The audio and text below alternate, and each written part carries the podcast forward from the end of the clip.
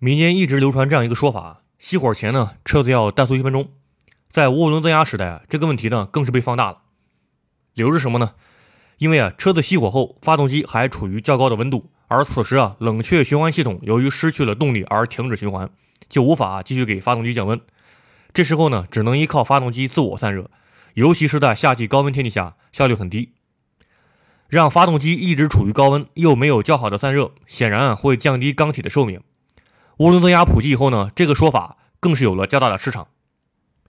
理由是啊，发动机熄火后，涡轮增压器的叶轮由于惯性依然在高速运转，而此时呢，由于冷却系统停止循环，所以啊，涡轮增压器的轴承会承担很高的温度，久而久之呢，就会降低轴承的寿命。所以啊，很多老司机就拿这条理由来教育新司机，告诉他们熄火前要怠速一分钟或两分钟。让冷却循环系统啊再工作一会儿，给发动机降降温。这个说法呢，听起来貌似有一定道理啊，但实际上真是如此吗？涡轮哥可以很负责任的告诉大家啊，是完全错误的。实际上呢，这种说法对于早些年的涡轮增压车型呢是比较适用的，但是啊，对于近十年以来的车子是完全没有必要的。下面呢，我们就来弄清楚这个问题。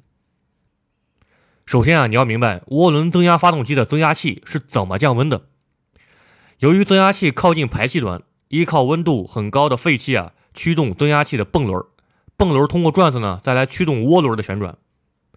在发动机运行中啊，当涡轮增压器介入后呢，增压器的转速非常高，可以达到每分钟十几万转。如此高的转速，加之本身呢就靠近发动机，又是由高温废气驱动的，所以啊降温自然是一大问题。现在的涡轮增压器是如何降温的呢？答案是机油和防冻液。在涡轮增压器中啊，最需要被降温的是轴承，它是发热最大的部件。所以啊，为了使轴承能够保持在合适的温度区间内，现在的涡轮增压器的轴承啊，普遍采用了浮动的设计。也就是说呢，轴承其实是被机油包裹的。在发动机工作时呢，机油有一定的压力，会不断的流动，带走热量。与此同时呢。防冻液的冷却循环系统呢，也会给增压器降温。具体的原理啊，在这里不做赘述啊，大家暂时先知道，增压器的降温也属于冷却循环系统的一部分。另外，熟悉涡轮增压技术的小伙伴都知道啊，涡轮增压总成呢，还有一个中冷器，负责降低进入涡轮增压器的空气温度。这个中冷器啊，在某些车里也是依靠冷却循环来降温的，所以啊，它相当于是间接降低了涡轮增压器的温度。那么，在发动机熄火后，靠惯性还在高速运转的轴承，是否真的会导致增压器过热呢？涡轮哥想说的是啊，你以为车企的工程师是白痴吗？在整个发动机系统进行标定的时候，涡轮增压器的各个工况都被考虑在内。针对增压器过热这个问题啊，车企早就考虑到了，也早就有解决方案了。在发动机熄火后呢，受发动机皮带直接驱动的大的冷却循环系统显然已经停止了工作，但是啊，针对涡轮增压器呢？还有一个辅助的水泵来驱动，这个水泵啊是电动的，依靠车载电瓶的电量呢来工作，所以说啊发动机熄火对其也没有什么影响。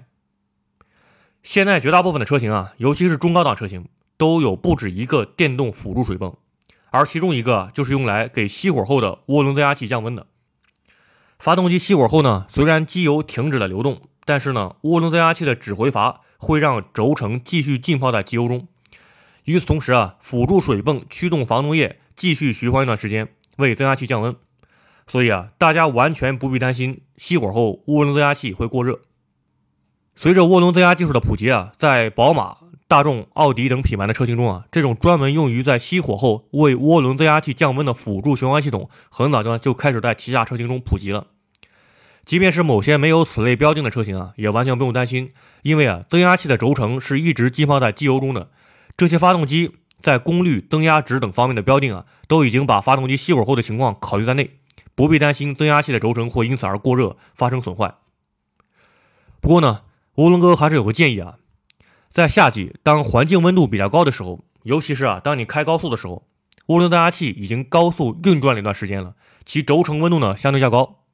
此时啊，在距离目的地或者服务区还有一公里的时候啊，尽量不要大脚踩油门，要控制发动机转速和车速。避免啊，在熄火前那段时间让涡轮温度过高，